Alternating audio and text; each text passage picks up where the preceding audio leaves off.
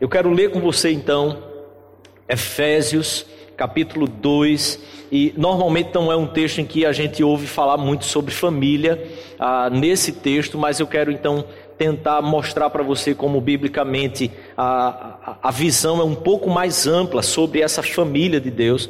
E aí eu quero pensar assim, de forma rápida, ah, daquilo que a gente já viu também em abril, dessa família tradicional, como que a visão secular eh, entende a, a família a família tradicional e então pensar com você no ensino bíblico para então a gente pensar em algumas questões mais práticas também e, e na educação dos nossos filhos, como que isso afeta e, e como que a gente precisa traçar uh, uma perspectiva para o próximo ano de forma mais bíblica, dentro daqueles propósitos e projetos, planejamentos que a gente eh, normalmente faz quando a gente vai chegando no fim do ano. Então, Efésios capítulo 2, a partir do versículo 11, a palavra de Deus diz assim: Observe bem, acompanhe a leitura comigo. Portanto, lembrai-vos de que outrora vós, gentios na carne, chamados incircuncisão por aqueles que se intitulam circuncisos na carne, por mãos humanas, naquele tempo estavais sem Cristo, separados da comunidade de Israel e estranho às alianças da promessa, não tendo esperança e sem Deus no mundo. Mas agora em Cristo, vós que antes estáveis longe, fostes aproximados pelo sangue de Cristo, porque Ele é a nossa paz, do qual ambos fez um, e tendo derribado a parede da separação que estava no meio, a inimizade, aboliu na sua carne a lei dos mandamentos na forma de ordenanças para que dos dois criasse em si um novo homem, fazendo a paz, e reconciliasse ambos em um só corpo com Deus, por intermédio da cruz, destruindo por ela a inimizade. E vindo, evangelizou a evangelizou paz a vós outros que estáveis longe, e paz também aos que estavam perto, porque por ele ambos temos acesso ao Pai em um espírito. Assim, já não sois estrangeiros e peregrinos, mas concidadão dos santos, e sois família de Deus, edificados sobre o fundamento dos apóstolos e profetas, sendo Ele mesmo, Cristo Jesus, a pedra angular, no qual todo edifício bem ajustado cresce para santuário dedicado ao Senhor, no qual também vós, juntamente, estáis sendo edificados para a habitação de Deus no Espírito. Então, queria orar com você, feche seus olhos, ah, coloque seu coração diante de Deus, ah, coloque desde já eh, seus planejamentos, suas perspectivas para o ano que vem, ah, coloque também diante de Deus, para que em nome de Jesus a palavra dele seja aquilo que guia nossos passos, nossos planos, ah, nossos planejamentos e nossa vida como um todo na presença de Deus. Pai, em nome de Jesus, estamos diante do Senhor, diante da tua palavra, e eu peço, Pai, que teu Espírito nos conduza aqui, nos ilumine o coração, para que entendamos tua palavra e possamos mensurar, medir, avaliar nossa vida, nossos passos, nossas intenções, a partir da verdade da tua palavra e dos preceitos, Pai, que ela traz para nós, para toda a nossa conduta, para todos os nossos passos. Em nome de Jesus, Pai. Amém.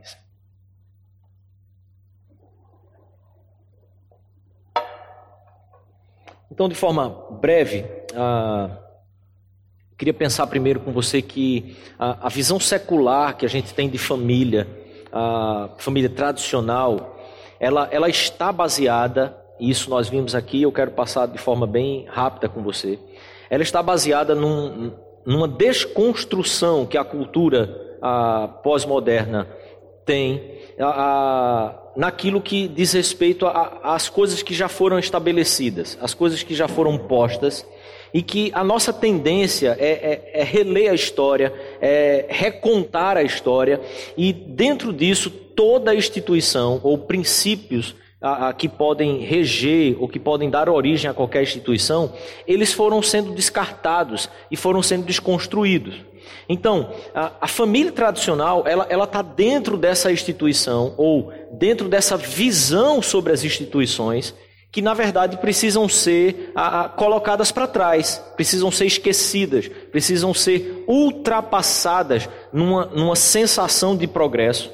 E por isso a, a família também é tida como um, um, um, instrumento moralizante, um instrumento que tolhe a liberdade das pessoas, a, um, um, instrumento opressor. A família, como a sociedade secularizada vê, ela é algo ou um mecanismo muito primitivo e que, se ela não é um mecanismo primitivo no contexto mais amplo dela, ou no modelo dela, no sentido de homem, mulher e filhos, mas ela é primitiva também nos, nos aspectos mais a, a, a, menores, ou nos aspectos que vão formando ela no, no sentido mais é, das características mais específicas dentro dessa mesma família. Então, a o secularismo, se ele não desconstrói o modelo de homem, mulher e filhos, desconstrói então as especificidades.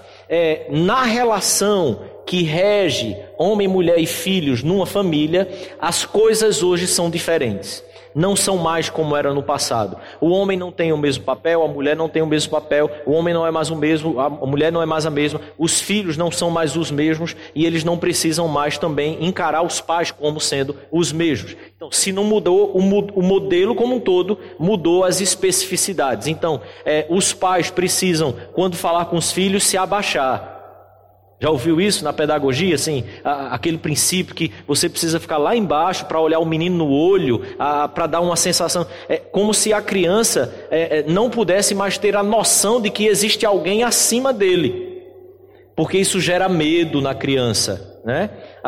Aí criança não pode ter mais medo. Então, observe, a visão secularizada, se ela não mudar a forma de, de, de o modelo de forma mais ampla, geral, ela vai interferir e tentar desconstruir as especificidades, as coisas que estão ali nos detalhes e que destroem a família da mesma forma.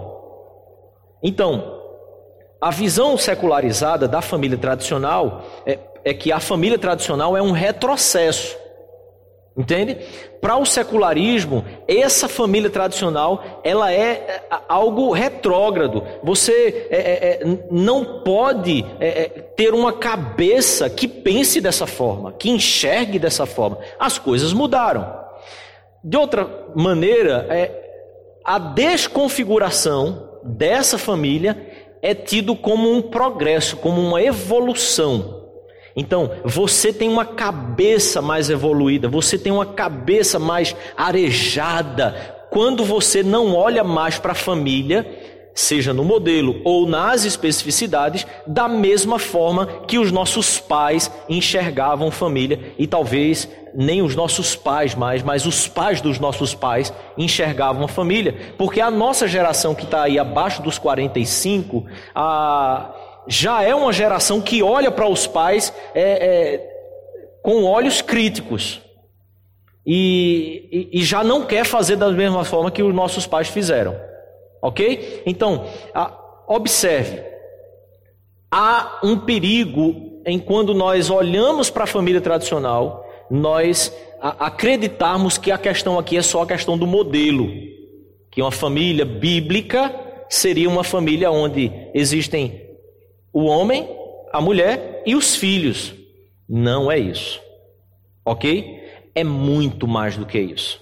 Não é suficiente ter um homem, uma mulher e filhos para que isso seja a família de modelo bíblico. Então, observe aqui, de acordo com o texto que a gente leu de Efésios, ah, o ensino bíblico mais amplo sobre família ah, diz que família é o começo que, se desenvolvendo, se tornou povo e, aperfeiçoado por Cristo, se tornou a igreja.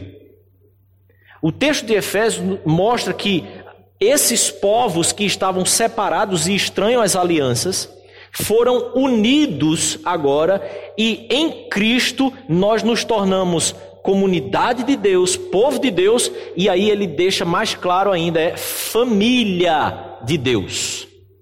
Ok? Então, esse começo de uma família, certo? Homem, mulher e filhos, se desenvolve e se torna povo, esse povo de Deus, sendo aperfeiçoado, ele se torna igreja. E família no Novo Testamento, família de Deus no Novo Testamento, é exatamente a igreja em todas as referências. Então, a gente tem Antigo e Novo Testamento, e no Antigo Testamento, a família de Deus, há a família de Deus que se tornou povo. Isso é progressividade da revelação. Quando pensamos no, no, no, princípio sobre família ensinado pelas Escrituras, a gente não pode olhar apenas textos específicos que tratam sobre as especificidades da relação da família, mas a gente precisa olhar a palavra de Deus, a revelação como um todo, para que a gente entenda o princípio maior que está ali posto para a família e na visão de Deus sobre família. No Novo Testamento, então, existem povos que se tornaram família de Deus, a igreja. E é isso que o texto de Efésios traz para nós. Então, algumas, alguns princípios aqui que a gente precisa colocar para as nossas vidas. Primeiro, a família de Deus é formada por uma mistura de pessoas provenientes de diferentes contextos e experiências que se unem por amor a Cristo e a Sua palavra. Então, a igreja, a família de Deus, ela é formada por pessoas diferentes Nunca por pessoas de mesma etnia, pessoas de, de mesma classe a, a, a, social, pessoas de, de, mesmo gosto, pessoas que pensam e, e que tenham as mesmas origens, as mesmas influências históricas. A igreja do Senhor, ela é formada na sua raiz mais profunda por pessoas de diversas, provenientes de diversos contextos e experiências de vida. Mas aquilo que torna esses, essas pessoas unidas é exatamente o amor a Cristo e o amor à Sua palavra norteadora, que rege o povo de Deus através de todas as épocas e em todas as culturas. É essa palavra que norteia a nossa vida. Segundo, a família de Cristo não tem um perfil único de pessoas, de reuniões e de atividades. Hoje a gente tratou um pouco sobre isso aqui na, na, na classe sobre adoração. A, a, família de Cristo, ela tem, a, em cada lugar onde ela se reúne, ela tem as suas especificidades, ela tem o seu perfil, porque ela é exatamente proveniente de pessoas de diversos contextos históricos, de diversas experiências de vida, a, mas ela está constantemente, continuamente sendo regida por uma mesma palavra, independente dos contextos onde ela esteja. Então, a reunião não tem que ser igual, as pessoas não têm que ser iguais. essa história de igreja para um público específico, igreja para uma geração específica, a igreja do Senhor, ela é a igreja que perpassa todas as gerações, porque aquilo que a igreja defende, aquilo que a igreja zela, é aquilo que está perpassando por todas as gerações, que é a palavra de Deus. Então, não é a igreja de uma época, é a igreja do Senhor Jesus, porque o que ela deve zelar é pela palavra de Deus, que está que é supracultural e é atemporal. Terceiro lugar, a realidade de ser família de forma plena, agora pensando aqui em família nuclear, observe bem, só é possível quando inserida e discernindo o corpo de Cristo, a igreja. Por quê? Porque o princípio bíblico desse progresso na revelação é que a família de Deus, a igreja, ela é exatamente aquela família inicial que se desenvolve e que alcança o seu aperfeiçoamento em Cristo. Então, somos unidos acima de qualquer coisa pelo sangue de Cristo e não pelo nosso amor ao outro, ao cônjuge ou aos nossos filhos. Nós somos unidos pela palavra de Deus que rege e norteia a nossa conduta e os nossos padrões de vida, independente disso, se você está pensando dentro da sua casa ou se você está pensando na família maior, que é a igreja do Senhor. Mas aquela que conduz a, a, a, o ensino da palavra, as verdades da palavra, é a família maior, igreja de Deus. Ok? Então, na prática, eu estou avançando rápido, porque essa é a parte ainda que a gente já, já tratou em abril. A realidade de ser corpo de Cristo, igreja, é possível quando a bênção do Evangelho alcança e transforma e aperfeiçoa famílias. Observe, ser corpo de Cristo é exatamente quando nós fomos alcançados pela promessa do Evangelho, em que Deus faz a Abraão, dizendo que nele seríamos alcançados, todas as famílias da terra seriam alcançadas. Então, a, Cristo vir ao mundo é vir ao mundo para que a promessa das boas novas do Evangelho chegue a todas as famílias na face da terra. Essas famílias são alcançadas e então são transformadas e aperfeiçoadas, e assim nós nos tornamos corpo de Cristo, a igreja, a família de Deus. Segundo lugar, degenera, a degeneração da sociedade, da moralidade dos indivíduos, nasce do, no abandono da piedade e temor pela palavra de Deus dentro do lar. Nós passamos anos, nós vemos movimentos, nós vemos pessoas tratando sobre a, a questões diversas, mas pouco vemos pessoas tratando sobre a, a, o grande problema da sociedade, de toda a degeneração da, da humanidade que nasce exatamente dentro das nossas casas, quando nós abandonamos a prática da palavra de Deus, da oração, da leitura bíblica, do culto familiar, a, quando nós abrimos mão de buscarmos a Deus como família dentro das nossas casas. O remédio, então, para isso, o remédio e o caminho para essa degeneração da humanidade está na família que busca uma vida de submissão. Ah, veja só, esse terceiro ponto aqui, eu quero que você observe que está exatamente fazendo uma distinção entre família tradicional como um modelo somente, mas família tradicional no sentido bíblico que atinge as especificidades atinge as características mais elementares. Não é apenas ter homem, mulher e filhos, mas é uma família que, sendo homem, mulher e filho, está ali se submetendo à autoridade da palavra de Deus para reger a relação deles, a relação dos filhos e aquilo como eles se relacionam com o mundo. É a palavra de Deus, ou seja, a família que busca uma vida de submissão, tremor e temor em adoração ao Deus que criou a família e a tornou perfeita em seu filho.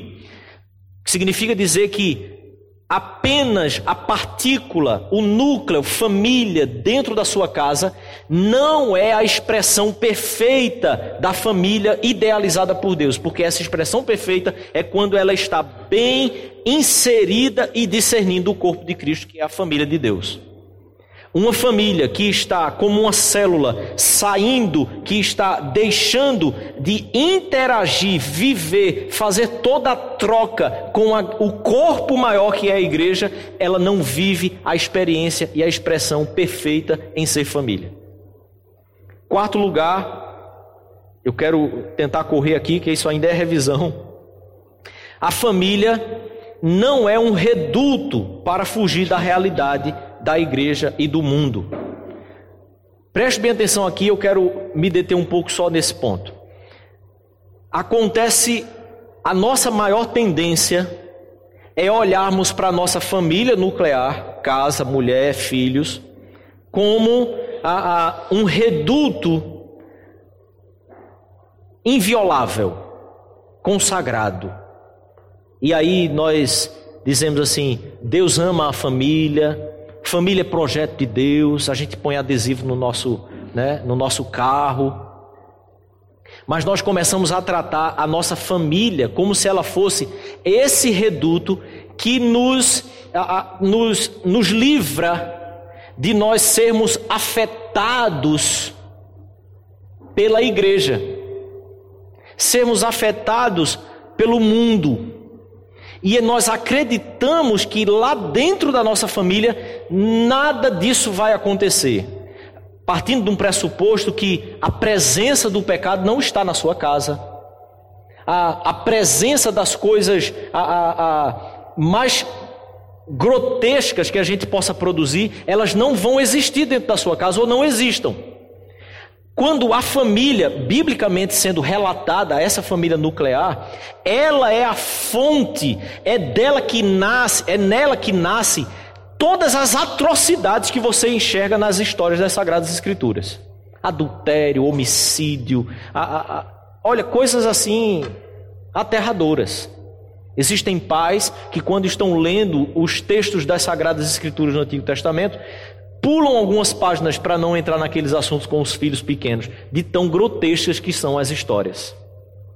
É da família que nós temos, é na família que nós temos a origem das coisas mais aterrorizantes na face da terra. A Bíblia não omite isso.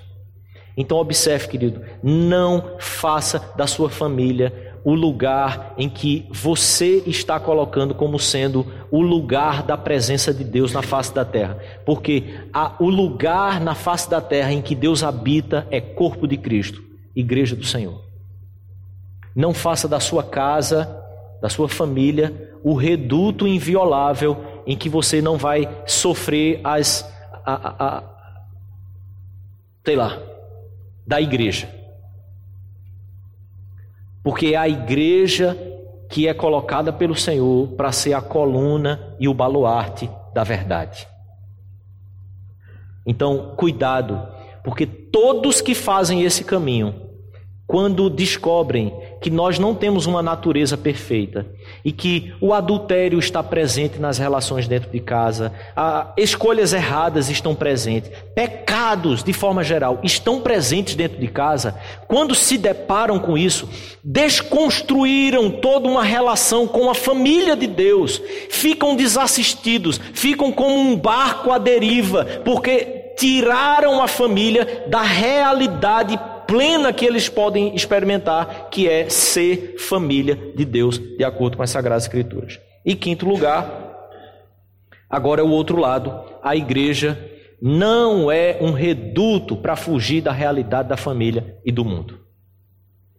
Se de um lado a família não é esse reduto para você fugir da igreja e do mundo, a igreja também não vai ser o reduto para você fugir do mundo e da sua família. Observe, Existem pessoas que, por terem uma família disfuncional, por serem produto de uma família toda desmantelada, pais separados, presente, a, a, a, não filho de pai separado, é melhor dizendo, pai separado eu fico presente, pode ficar confuso.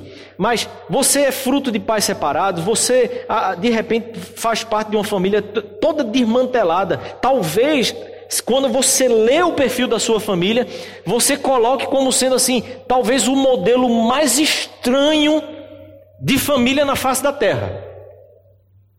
Ok, a igreja não vai ser um lugar para você fugir das responsabilidades e do fato de que você faz parte dessa família.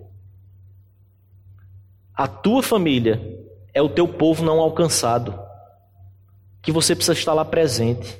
Você tem responsabilidade. Seu pai é seu pai. Ele pode ser o louco de pedra, mas é seu pai. Sua mãe é sua mãe. Pode ser o que for, mas é sua mãe. E o preceito bíblico é: honra teu pai e tua mãe. A Bíblia não diz assim: se os seus pais são fruto de uma geração muito correta, são fruto de uma geração extremamente equilibrada e educou você, ensinou você, deu todo carinho, deu afeto, deu tudo que você precisava, nunca pisou na bola com você, então honre o seu pai. Mas a Bíblia diz: honre o seu pai, honre a sua mãe. A gente vai chegar um pouco mais nisso aí. Mas observe, igreja não é lugar para você se enfiar nas programações dela, fugindo das responsabilidades que você tem com a sua casa. E aí, esse distanciamento que muitas vezes nós queremos ter da nossa família, faz com que a gente se meta em programação da segunda até a outra segunda na, da igreja. É reunião de oração, é, é, é se tiver uma atividade social, eu estou lá, é culto, é, é, é programa dos jovens, é, é, grupo pequeno, é discipulado, é não sei o que. Aí vai se metendo isso, mas na verdade é uma fuga. É tentando esquecer a realidade ainda muito dura da família em que nós fazemos parte. E aí muitas vezes a gente quer produzir um distanciamento, se não for físico, geográfico, é um distanciamento emocional. É aquele distanciamento que você, embora esteja, você só está fisicamente. Seu coração, sua alma já não se submetem, já não se envolvem da maneira como deveria se envolver. Então, querido, não faça isso com a igreja. A igreja não é um lugar para você fugir da realidade da sua família e nem da realidade do mundo. É lá no mundo onde você está que você deve estar e você deve ser luz e só estando inserido na igreja é que nós podemos ser de fato esses discípulos do Senhor. Porque discípulos são igreja, igreja são os discípulos. A família complementa e fortalece a igreja, então, e a igreja complementa e fortalece a família. Ok? Quero pensar então numa figura que seria o resumo, o resumo dessa ópera toda, ah, pensando numa perspectiva teológica, bíblica. Ah, antes de Cristo, eu e você enxergávamos, nos relacionávamos com a família e com a igreja da seguinte forma, de forma separada. Igreja era uma coisa e família era outra.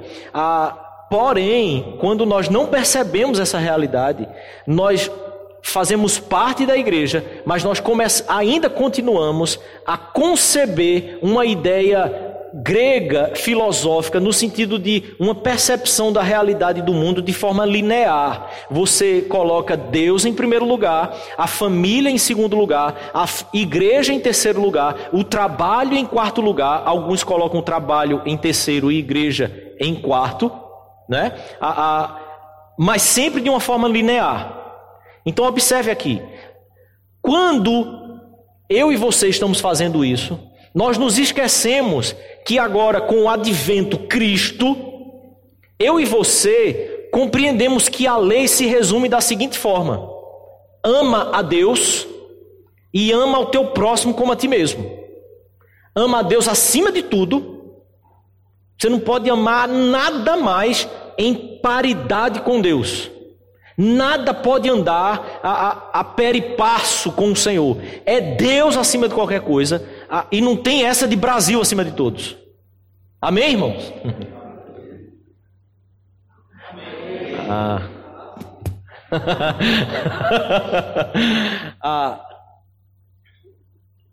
família não está ali no mandamento dizendo ama a Deus acima de tudo e a família como a ti mesmo. É ao próximo. Ok? Você lembra quando Paulo escreve a Filemon sobre Onésimo? Ah, é um capítulo só, irmão. Depois vai lá e lê.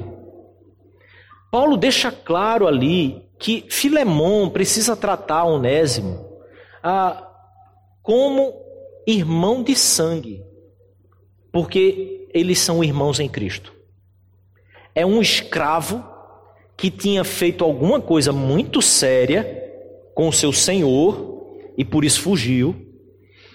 Converte-se a Cristo e agora Paulo vai lá e fala com o seu senhor, que também tinha se convertido a Cristo, dizendo assim: Olha, agora você vai recebê-lo como irmão e muito caro.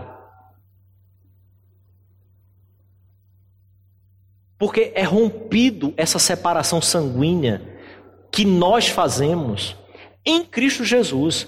O sangue de Cristo é maior, é superior, é soberano sobre qualquer a, a, ligação que eu e você podemos ter com quem quer que seja. Nós não podemos mais, então, conceber família de sangue e igreja dessa forma, porque isso é antes de Cristo. Depois de Cristo, nós temos igreja, família de Cristo. Você sabe o que isso significa? É que o teu filho, ele tem que se submeter à tua autoridade por causa da palavra de Deus. Assim como qualquer outro filho da igreja tem que se submeter à sua autoridade se você estiver falando sobre a palavra de Deus. E ponto final. Então, quando nós somos inseridos na família de Cristo, todos nós estamos debaixo da palavra de Deus, seja no grande ajuntamento ou dentro da nossa casa. Mas é a palavra de Deus que vai nos conduzir como um só povo, uma só família e que nós temos um só Pai. Ele é a nossa autoridade. E eu volto a lembrar aqui a você, como a gente já citou algumas vezes em alguns batismos de criança aqui. Na igreja protestante reformada, nós não batizamos as crianças e damos a ela padrinhos. Como se a responsabilidade de educar a criança fosse dos pais e, na ausência dos pais, dos padrinhos. Não. Nós batizamos as crianças, a responsabilidade é dos pais. Na ausência dos pais, quem é que conduz o negócio? A família igreja, onde ele vai encontrar pais e mães e tios e tias para ensinar a ele a palavra de Deus e os caminhos do Senhor. Família de Cristo. Logo, conclusão óbvia que a palavra de Deus nos conduz é: quem norteia a vida da família, observe bem isso. Quem norteia a vida da família é a igreja, como coluna e baluarte da verdade. Não é o contrário. Na espiritualidade cristã pós-moderna secularizada, a espiritualidade é conduzida, a doutrina é conduzida pela família. A família segue como quer depois ela se submete, caso ela queira, à igreja. A igreja é que é a coluna e o baluarte da verdade. Toda a espiritualidade cristã, toda adoração, toda vida cristã, ela é norteada, ensinada, conduzida, pastoreada pela igreja do Senhor, a família de Deus. Logo, nós levamos para dentro de casa o modelo de cultuar a Deus, o modelo de oração, o modelo de leitura bíblica, a partir dos princípios que a palavra de Deus nos ensina e ensina no corpo de Cristo, a igreja. Não pode ser invertido isso. Quem traz agora a vitalidade, as relações na igreja, são as famílias famílias alcançadas, famílias transformadas, famílias aperfeiçoadas pelo Evangelho do Senhor, elas, quando se juntam, sim, elas promovem uma relação cheia de vitalidade. Cheia de bênção, cheia de energia, cheia de transparência, cheio de harmonia. Por quê? Porque é a palavra de Deus que está nos conduzindo. Quando todos começam a ter um só pensamento, um só propósito, e a palavra de Deus é quem nos norteia, as relações vão se tornando cheias de vitalidade. Então, de forma prática, observe aqui a distinção. Nós estávamos tratando de uma questão mais doutrinária, teológica. De forma prática, depois de Cristo, ou seja, essa igreja, família de Cristo, ela se divide ah, dentro desse grande ciclo ah, que não é um ciclo, né, porque está oval, ah, uma bola quadrada, dessa cápsula. Ah, de forma prática, a divisão é a tua família secular, ela alcança, ela, ela ocupa um pequeno espaço ali, que se eu colocasse uma letra para simbolizar família, e pudesse dividir no menor ainda, seria mais fiel à realidade. Mas como eu escrevi família, teve que ficar um espaço maior. Mas observe, onde é que está dentro da particularidade da tua casa e a igreja não se mete? Você gosta de cuscuz com ovo e ketchup? Não? Gosta? Esse é um problema seu. Essa estranheza é sua. A igreja não tem nada a ver com isso. Entendeu? O casal gosta de dormir com a cama mais elevada, é um problema do casal. Agora, não precisa, não precisa apontar, gente. Agora, o casal é, é, é de, começa com uma viagem assim, não, eu, a gente só faz amor é, é, em dia de lua nova. Aí esse é um problema da igreja. Sabe por quê? Porque a palavra de Deus fala sobre isso. Ela norteia isso. Então não é sua particularidade, não. Não tem essa. A palavra de Deus diz que tem que fazer sim, irmão. Irmã tem que fazer sim. Não vem com essa, ah, eu, eu, eu quero orar, pastor. Faz as duas coisas. Não deixa de orar, não, por causa de uma ou outra. Mas aí a gente confunde as coisas, e achando que família é família, igreja é igreja, aí tem coisas que falam assim: não, é, é a nossa vida. A gente é que decide isso. E olha que eu estou entrando aqui em duas coisas, mas existe uma infinidade de coisas que são as tuas particularidades, mas uma outra infinidade de coisas que não é coisa particular da família, não. É a igreja, como baluarte da verdade, que detém a palavra de Deus e que tem que ensinar a palavra de Deus, que vai dizer a você se está errado e tem que mudar. Se a gente entende que somos todos uma só família e que há um só pai que deu a sua palavra para a gente, a gente começa a parar com aquelas coisas e dizer assim: não, mas eu quero fazer do meu jeito. Você não tem filho do meu jeito. A gente não cultua a Deus de qualquer jeito. Por que, que a gente vai viver a vida da gente na família de qualquer jeito? É o que a irmã tanto ficou marcada nesse, nesse mês, é o corandeu, né? É viver na presença do Senhor. Então, para a gente finalizar, Efésios ainda, capítulo 6, versículo 1 a 4. É, eu quero trazer para você aqui ah, duas questões que esse texto traz aqui. Ah, obviamente a gente poderia ainda desenvolver muita coisa aqui. Ah, mas observe, eu quero que você observe aqui uma instituição chamada paz, e que é a primeira instituição que todo ser humano conhece. E por ser uma instituição ah, atingida pelo secularismo e que nós, dentro das especificidades que a palavra de Deus trata, precisamos considerar de forma muito ah, séria isso aqui. Filhos, obedecei a vossos pais. A palavra pai aqui, pais aqui, é outra palavra grega ah, que não se refere ao homem, mas está tratando da, da instituição homem mulher, casal, casado, que gera filhos. Essa instituição é a primeira instituição em que os seres humaninhos são chamados a olharem para eles e obedecer. Obedeçam. Então, observe, pais, de primeira viagem, de segunda, de terceira, de quarta, seja lá do que for, você que ainda nem é, vai ser. Criança, primeiro aprende a obedecer. Não importa a idade que ela tenha. Criança tem que aprender primeiro a obedecer, porque ela precisa entender que tem uma instituição sobre ela, que se chama paz. Criança não tem que primeiro ser explicado a ela o porquê. Ela primeiro aprende a obedecer. Obedecendo, a gente caminha no ensinamento dos porquês. Entendeu? Porque senão você gera um adulto que só arreda o pé do lugar onde está, primeiro se você explicar para ele por quê. E por mais força que você faça, nós ainda teremos essa mesma tendência. E por mais que você ensine primeiro a obedecer, depois ele sabe por quê, ele ainda vai querer saber por quê antes. E você precisa constantemente primeiro você obedece o sujeito, depois a gente conversa. Filhos, obedeçam os vossos pais no Senhor.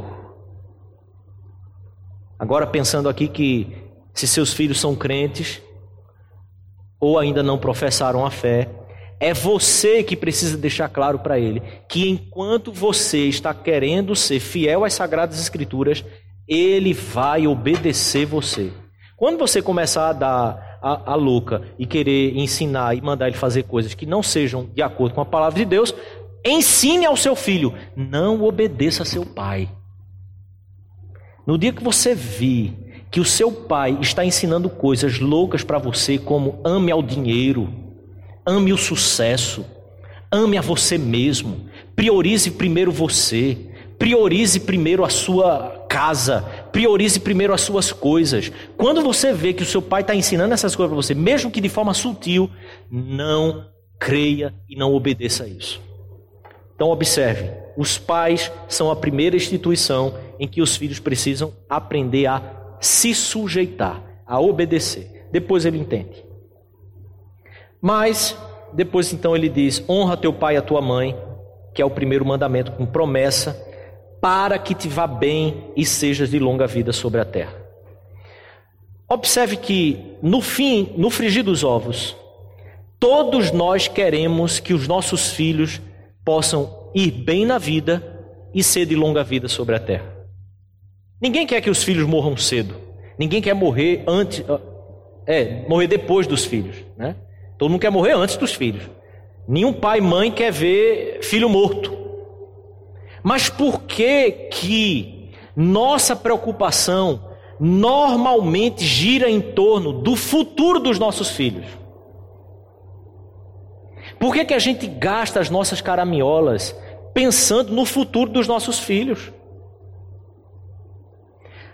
A equação é simplesmente resolvida quando você para de pensar no futuro deles e você pensa no presente deles. Você é vocacionado, como pai, como mãe, a pensar no presente dos seus filhos. Cria o teu filho na disciplina do Senhor. Cadê o texto, meu Deus? Me perdi aqui. Na disciplina e admoestação do Senhor. É agora, hoje. Tua preocupação é com o agora, porque a única garantia inviolável realmente que temos nunca será da boa educação que você dá para o seu filho, que isso vai dar um, que isso vai fazer com que ele vá bem e de longa vida sobre a terra. Ah, os recursos que você der ao seu filho não vai fazer com que ele vá bem e de longa vida sobre a terra. Não há garantias para isso. As coisas quebram, o mundo dá as suas voltas, as coisas começam a ter umas reviravoltas que ninguém previa.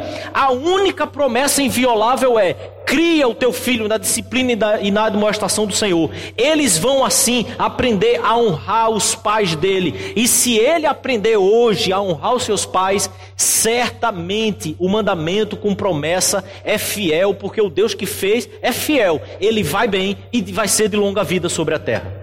Não é apenas uma vida longa, mas é uma vida boa sobre a face da terra. Por isso, pais e mães, ensina a criança no caminho em que deve andar, e ainda quando for velho, ele não se desviará dele.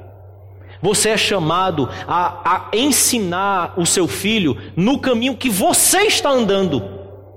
Não é apontar para ele qual é, como pais, alguns pais que mandam filhos para acampamentos para ele ouvir a mensagem, mandam os filhos para a igreja no domingo para ele participar da escola dominical, mas eles sequer ficam para o culto. E eu já ouvi mães dizendo assim: não, é porque eu realmente quero que a vida do meu filho seja diferente de como foi a minha. Você já pensou nisso? Então, querido, a família de Deus é que é a vocacionada para ser coluna e baluarte da verdade. Essa família é exatamente a família em que a tua família foi inserida. Elas não são coisas distintas agora. Por isso, pense muito bem na família que você tem, pense muito bem na igreja que você faz parte, porque ambas estão sujeitas a uma mesma palavra e a palavra de Deus não te deu a escolha de planejar um ano seguinte, planejar uma vida para a tua família, pensando naquilo que você enxerga das Escrituras e que você adotou para sua casa, quando esse não é o ensino das Sagradas Escrituras na igreja do Senhor Jesus Cristo. Por isso, lembre-se que a escolha da família e a escolha da igreja são aspectos centrais para qualquer planejamento que você faça para a sua vida. Porque uma hora, quando as duas começam a se chocar, você vai ter que escolher uma em detrimento da outra. Por isso, querido, se não estamos sujeitos à palavra de Deus para planejar o caminho da nossa casa antes de tudo, nós vamos seguir conforme o nosso bel prazer, contrários à palavra de Deus. Nunca esqueça disso. Nós fomos colocados na família de Deus e os nossos planos, nossos planejamentos precisam estar submissos à palavra de Deus como família de Deus. Amém? Feche seus olhos então. Eu quero orar com você.